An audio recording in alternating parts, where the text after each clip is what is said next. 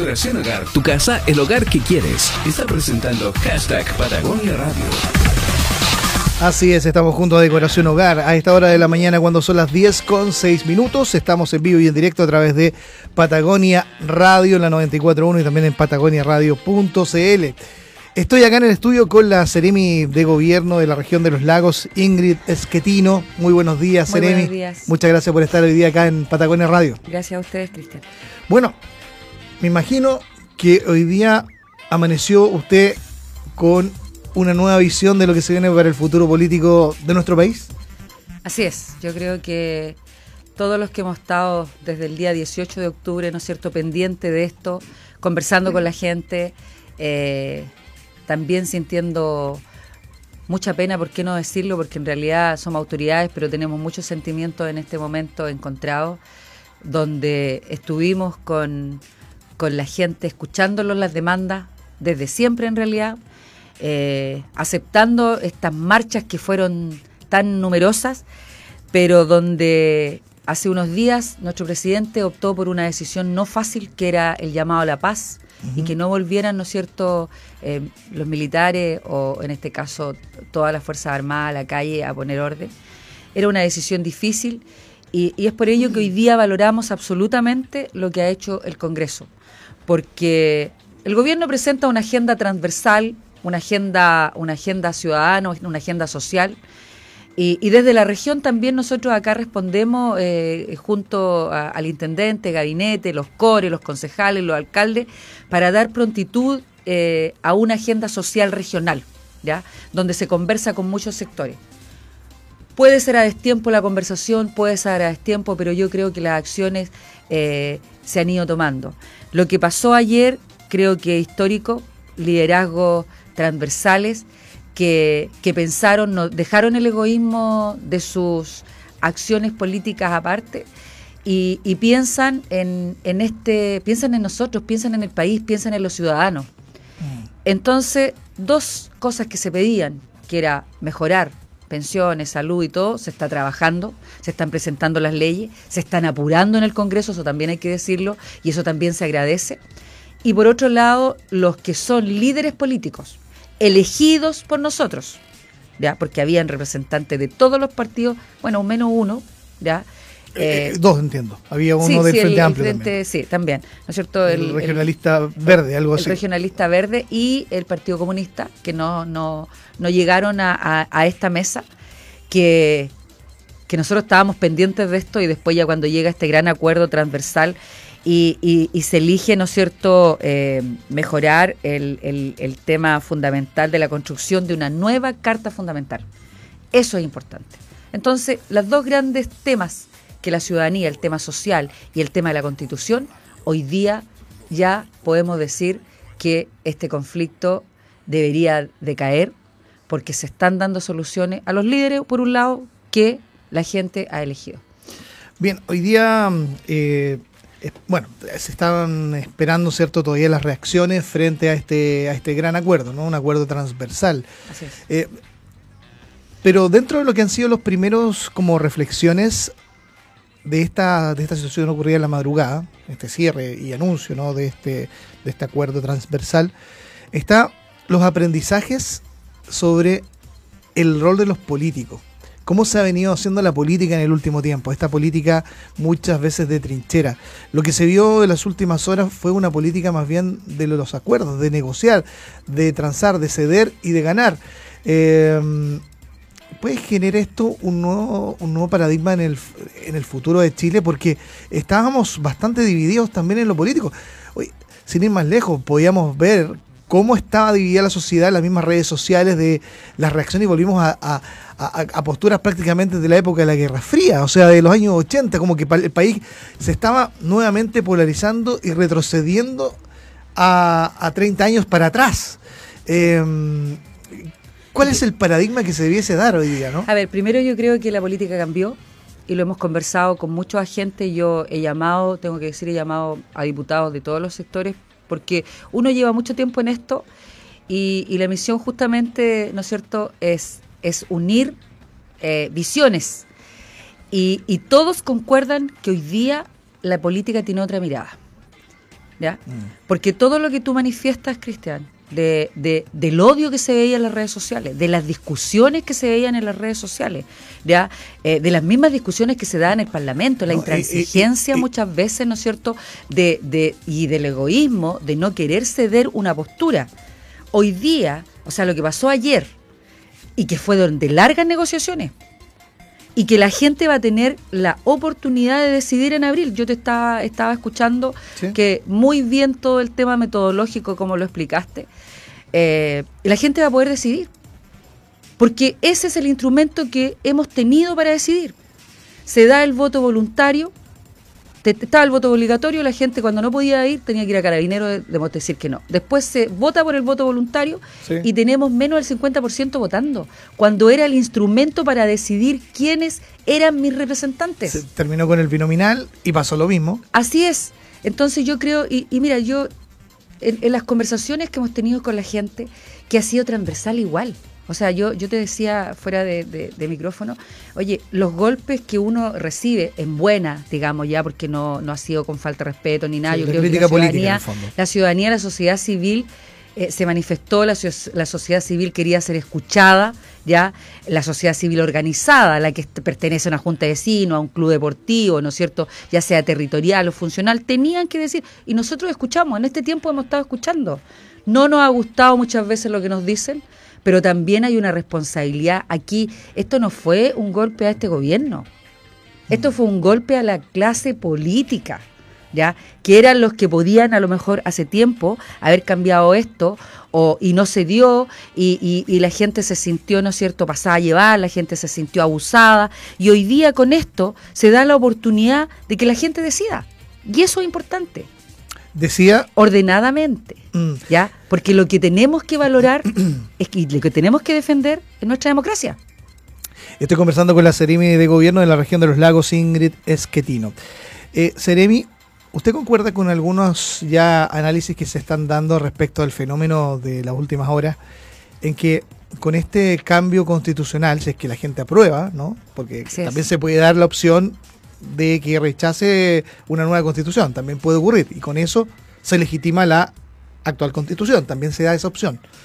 Pero en el caso Sí, pero yo creo que yo creo Yo creo que va- yo creo que, me da la yo creo impresión que va a ganar que el- no, la- o sea, la- debería haber una relación del movimiento de masas, ¿no es cierto? De estos grandes movimientos, de tanta gente que fue, debería estar relacionado con la votación que se va a hacer, que yo te contaba que, que- sí, pero van a haber que- sectores que van a votar legítimamente, rechazar la idea de una nueva constitución. Si hay gente que también. hay- Absolutamente. Hay una parte importante de la sociedad que encuentra que la constitución eh, está es, es una constitución que está para el país también. ¿no? O sea, Bueno, están las dos visiones, estamos en una, en una pero ahí es opción cuando democrática. ahí es cuando eh, eh, uno tiene que tener la claridad que no tiene que tener miedo a lo que vote la gente. Sí, pero mi pregunta va para otro lado, eh, Seremi.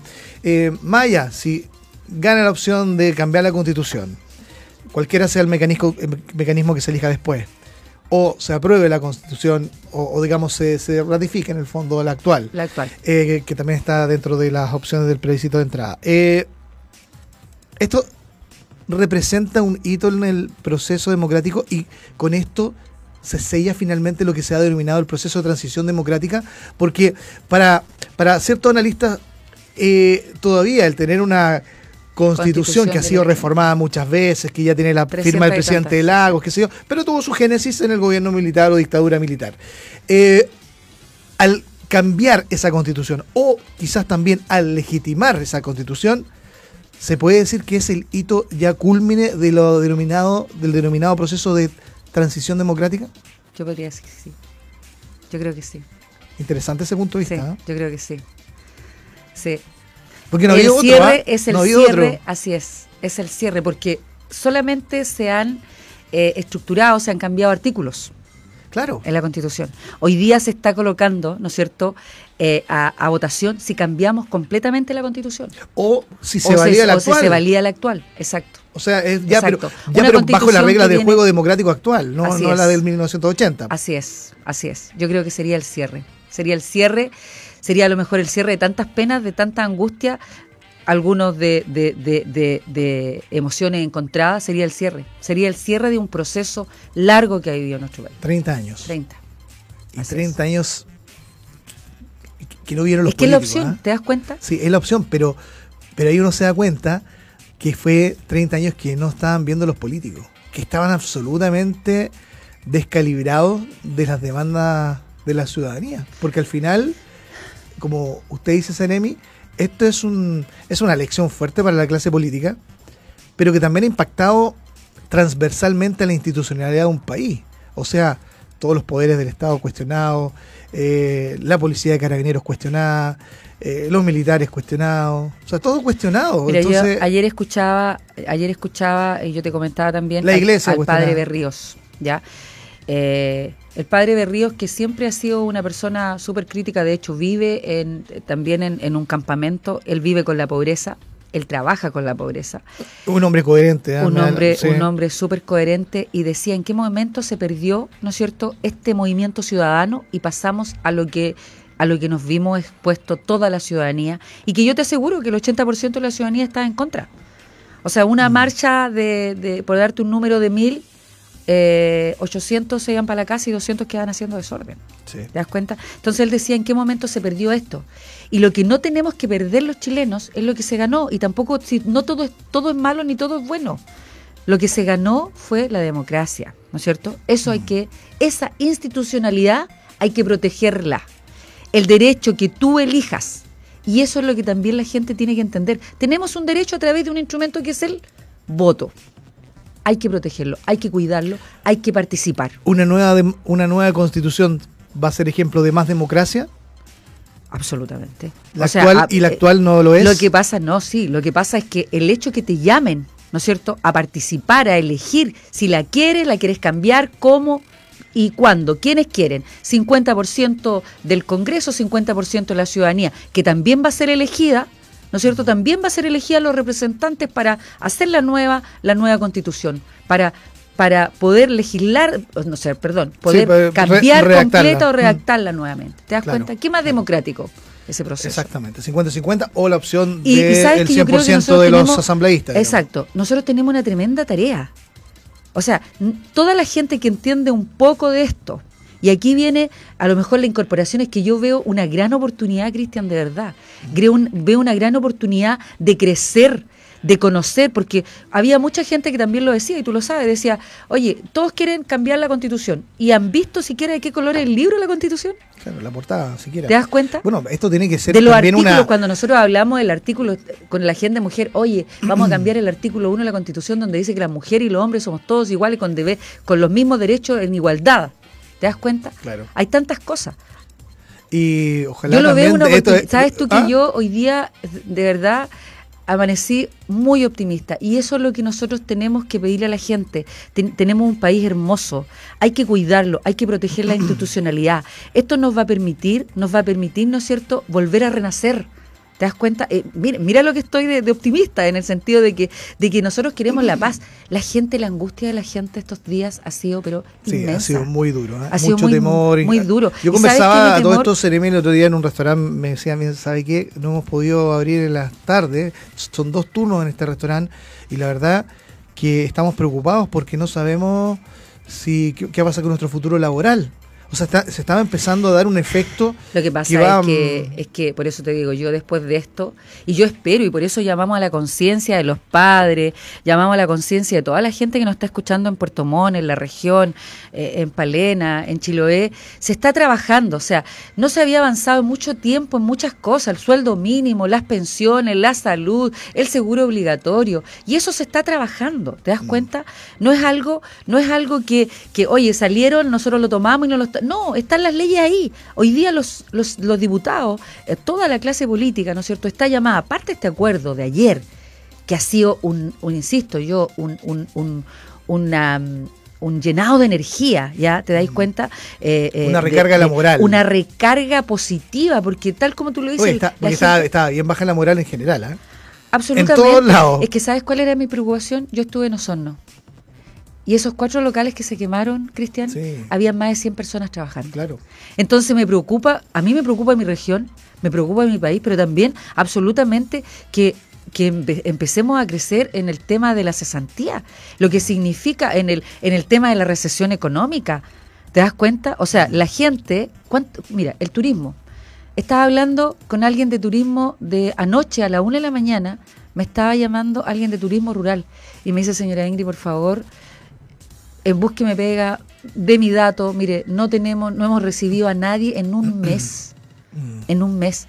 Entonces, la preocupación es, es, de todos los temas. La cantidad de eventos que se han caído, o sea, no. Ah, ah, esperemos, Entonces, esperemos y, y, la que... gente no es que sea, no es que la, mira, esto, esto chorrea, en el tema del turismo, por ejemplo, que hubo una gran preocupación de que se han bajado tantos barcos, de que, de que lo, lo, lo, los, los empresarios turísticos, más que los empresarios, la gente que trabaja con el turismo, la asociación de, de guías, Sí, han estado muy complicados. Yo tengo una amiga que trabaja ahí también. Por eso te digo, uno recibe como autoridad de todos lados. Entonces, tú te desesperas en pensar que estas cosas no solamente le provocan a los que hoy día tienen, tienen recursos, sino que a todos los que generan el empleo. Así ¿Te das cuenta? Así es. Es algo que tiene un impacto. Entonces, grande. hoy día vamos con las buenas noticias de un gran acuerdo de que tenemos que trabajar todos por la paz, estamos trabajando a, a, nivel regional, a nivel provincial y regional para firmar el acuerdo también por la paz de la región de los lagos, en ayudarnos mutuamente, ¿te das cuenta? En ayudarnos mutuamente, yo creo que eso es. Por eso yo lo siento que es una oportunidad, Cristian, ¿verdad? Bien, 10 de la mañana con 22 minutos. Eh, Ingrid Esquerino, Seremi de Gobierno, muchas gracias por estar en Patagonia Radio. Muchas gracias a usted. Bien, esta entrevista para aquellos que quieran eh, escucharla, revivirla, va a estar en unos minutos más en nuestra sección de podcast, ahí en Spotify.